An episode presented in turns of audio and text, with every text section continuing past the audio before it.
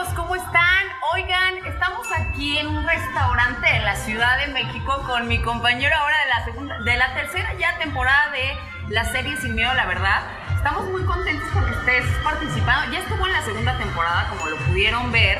Un gran actor con gran talento. Ay, gracias. ¿Y cómo te sientes?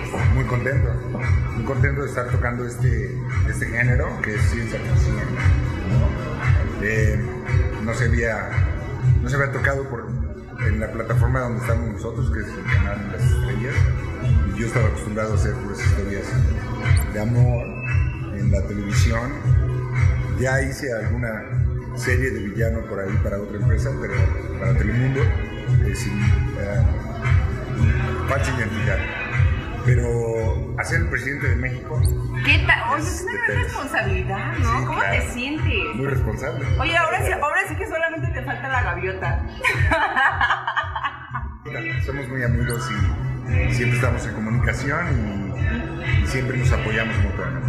Llevamos una amistad de muchísimos años. Pues yo te conocí en, la, en esta novela de Destilando Amor. Tú Hace me cu- conociste y eras una mocosilla. Era una mocosita. Cuando hicimos Destilando Amor con la gaviota, precisamente. Por eso, por eso te digo. A ver si la trataste a ella, ¿no? Pues. en Tequila. Sí, sí, sí, allá en el rancho de Tequila, que este, hace, hace cuántos ya a- años, hace, Ay, 12 ¿en el años. 2007 fue? 12 años, ¿crees? Como 12 años. Si sí. no, pues búsquenle ahí en el internet, eso no miente. No me busquen en internet hace 12 años, por favor. Pues en Televisa te conocemos muchísimo porque has hecho muchísimas telenovelas, pero aparte de trabajar en Televisa, bueno, pues has trabajado en otras televisoras ahora, has hecho series, cine, y no solamente cine de aquí eh, mexicano, sino cine americano. ¡Qué padre! ¿Cómo te sientes al respecto? Muy contento. Pues, eh, la- yo creo que una de las claves del actor para que sea una carrera más perdurable, más completa, tienes que primero hacer todos los géneros. Eh, tocar todos los géneros dentro de la televisión, dentro del cine, dentro del teatro. Y después, pues el actor, su nacionalidad es universal. No perteneces a ningún país. El actor perten- pertenece al mundo entero, porque el entretenimiento es para todo el mundo. ¿Y cómo fue que te nació como ese deseo de, de irte a Estados Unidos eh, y trabajar? ¿Fue difícil? Es difícil porque yo no he dejado de, de hacerlo. Lo que pasa es que los tiempos de trabajo son muy específicos ahora y antes tenía un contrato con la empresa Televisa que me permitía, cuando no estaba trabajando, irme para allá y buscar oportunidades. Pero ahora que no existe ese contrato, tienes que estar trabajando con una, mayor continuidad, ¿no? Entonces tengo que como que volver a recaudar dinero para volverme a ir a Estados Unidos, porque es lo que yo he hecho con, con mi dinero. Mi dinero es para mi mamá, para mi familia y para mi carrera. Entonces siempre inviertes en tu carrera.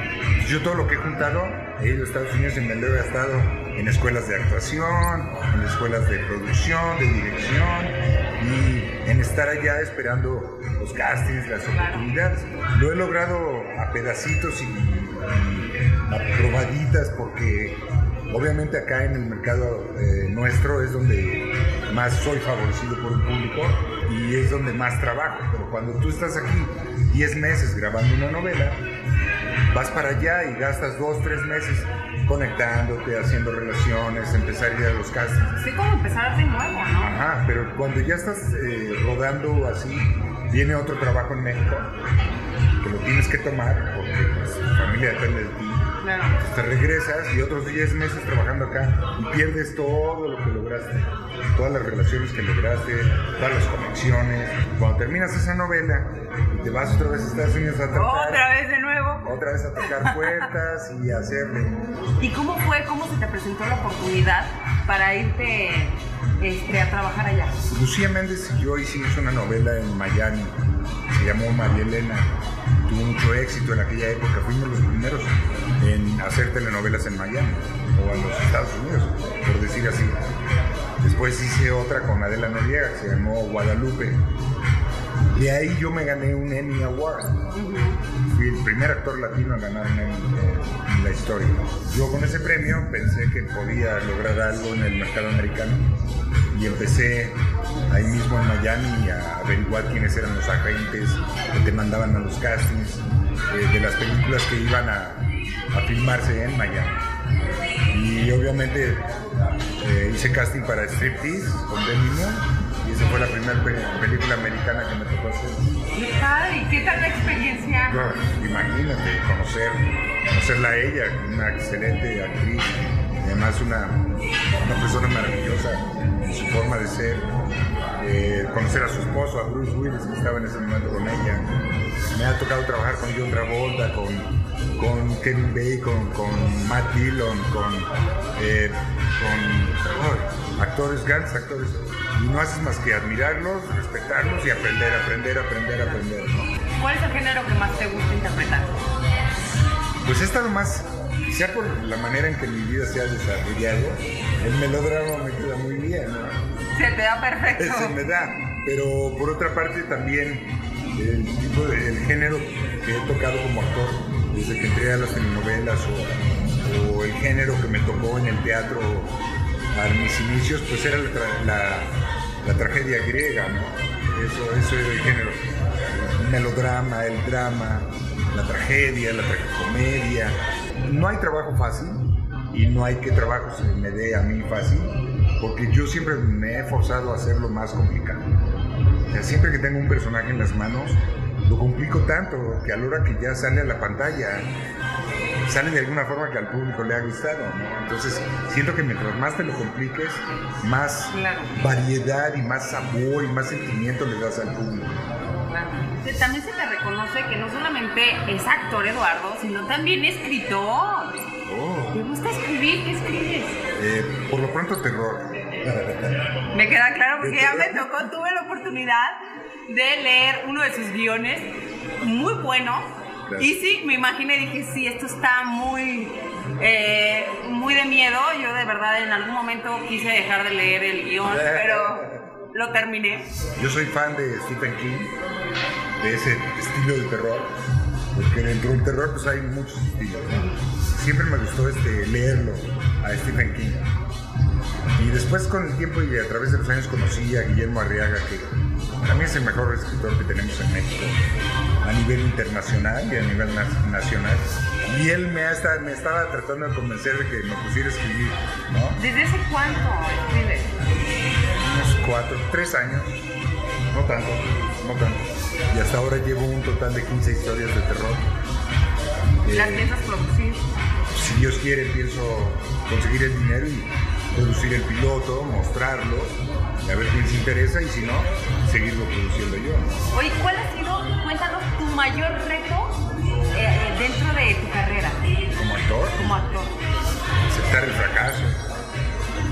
Muy buen punto. Muy buen punto. Es Que no cualquiera difícil. lo sabe superar. Sí, dicen que cuando no quieres de uno, te dan doble, ¿no? Entonces, tú te sientes tan triunfador como te va, porque llega un momento que el rechazo te empieza a hacer dudar. El rechazo, por ejemplo, en Estados Unidos, eh, llegaban los castings, ¿no? Ibas al casting y la gente, oh, nos fue muy bien, este, les gustó mucho tu casting. A las- al siguiente día, oh, estás entre los dos últimos, tú y otro. Ay, Igual va, va, va subiendo, va haciendo la emoción. Entonces acá llega el viernes. Oh, que muchas gracias, nos vamos a ir por otro lado. y en viernes, ¿no? Imagínate la tristeza en viernes, sábado y domingo eres una piltrafa, no quieres saber nada. Soy pésimo actor, solo yo creo que puedo. Yo soy el único idiota que cree que yo pertenezco a esto. No, no. En algún momento Claro. de nuestra vida tenemos esos pensamientos destructores negativos. Y llegas a dudar de, tu, de ti. De ti, sí, sí. No quieres hablar con nadie, ni con tu mamá, ni con tu familia, ni con nadie. Todo Ni es horrible en la vida. hijo. Todo es horrible. Decides escribir terror. Decides escribir terror. Y cuando ya te rechazan por segundo y por tercera y por cuarta. Dices, ¿ahora ¿Qué qué? excusa das? ¿Qué contesto? Ah, es que el acento. ¿Quieren que hable inglés perfecto? Y como tengo acento tantito, pues ya. Se lo dieron al otro güey porque, claro, lleva viviendo aquí muchos Es años. americano, ya. Entonces, aceptar el fracaso es parte de darte cuenta por qué no te dan las partes. Ahora, estoy consciente también de Pero que por eso se te aplaude, porque lo lograste y, y- y llegaste a hacer películas y lo Sí, hiciste. quiero lograr más todavía, quiero lograr más. Porque ahora siento que, sí estoy preparado.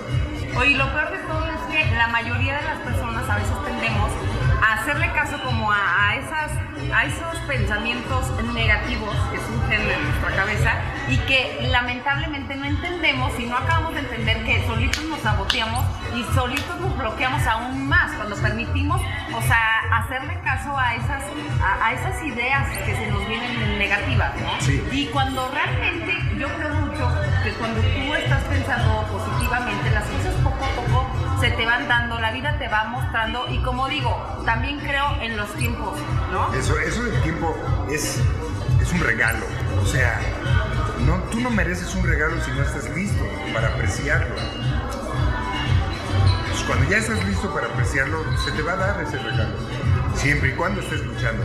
Eso de que tú dices de los tiempos tiene que ver también con. Nosotros no lo queremos entender porque los que amamos lo que hacemos somos ambiciosos. Todos nos digan que sí.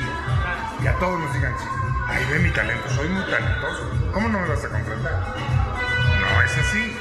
No es precisamente eso. O a veces, ¿sabes? También creo que sentimos que estamos preparados para recibir algo, cuando realmente la vida, Dios es más sabio y nos dice, no, no es el momento, Claro. entiéndelo.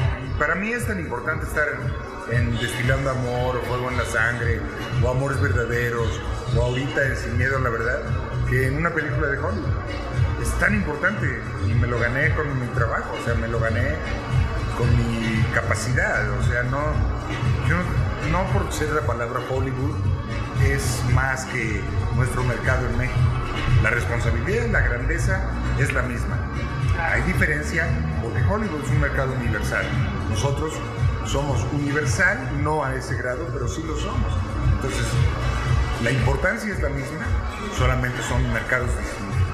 ¿Qué haces cuando no, Eduardo no está grabando, trabajando en algún proyecto? Veo mucho películas, preparo personajes. ah, para no desesperarme cuando estoy sin trabajo, eh, yo mismo me invento el trabajo, ¿no? Entonces busco personajes de la historia o de la literatura, que me aprendo unos monólogos, me preparo para ellos, me grabo y estoy en constante práctica y entrenamiento. ¿Qué más te ha marcado? ¿Más te haya Me ha marcado, no, que me haya gustado varios. ¿Y el que te ha marcado? Me ha marcado el, noches. Yo estaba muy chavito y, y me daba miedo saber que me faltara mi mamá. Ok. Yo también soy un chavo, como muchos, que no tuvimos pareja, la figura materna y paterna ¿no? Entonces, en, en los tiempos que gasté con mi mamá, me daba mucho miedo que se fuera o que se fuera a morir. Entonces yo le preguntaba la edad. O sea, tenías esos pensamientos constantemente. Sí, porque yo ya conversaciones de que los adultos ya se iban a morir y que los jóvenes eran el futuro de no sé dónde. Entonces uno, a esa edad tú conectas raras las cosas. O sea, no, ten- no ten- no teníamos el entendimiento que tenemos ahora de las, de las cosas que determinan algo como la edad de una persona. Entonces yo estaba muy preocupado por la edad de mi mamá porque pensaba que se iba a morir antes que yo. Ay, no. Entonces yo le preguntaba todas las noches, ¿qué edad tienes mamá? Me decía su edad y yo, ah, ok, gracias. Falta mucho, ¿verdad? Para que te mueras. La primera vez que le pregunté se impresionó. No, oye, es que la primera vez, bueno, dices, qué rara pregunta, pero bueno. Sí, ¿con quién Ya estoy hablando? Sí, no, y aparte te lo vuelven a preguntar y dices, pues, ¿qué intención tienes, no? ¿Por qué por tanta pregunta? época. Me entró por una época de no podía dormir y le preguntaba a mi mamá su edad. Y entonces mi mamá agarró y dijo, a ver, compró las mil una noches. Entonces dijo, te voy a leer un cuento diario para que veas que no me voy a morir. Entonces mi mamá como sherezada se agarró leyéndome un cuento diario todas las noches. Y ya se me fue esa idea de la cabeza y ya. Pero sí, ese libro me marcó mucho. Pues bueno, de verdad, muchísimas gracias por compartirnos eh, parte de tu experiencia, de tu vida. Y bueno, pues gracias por tu tiempo, gracias por tu tiempo. Eh, los espero en el siguiente video y gracias por estar con nosotros.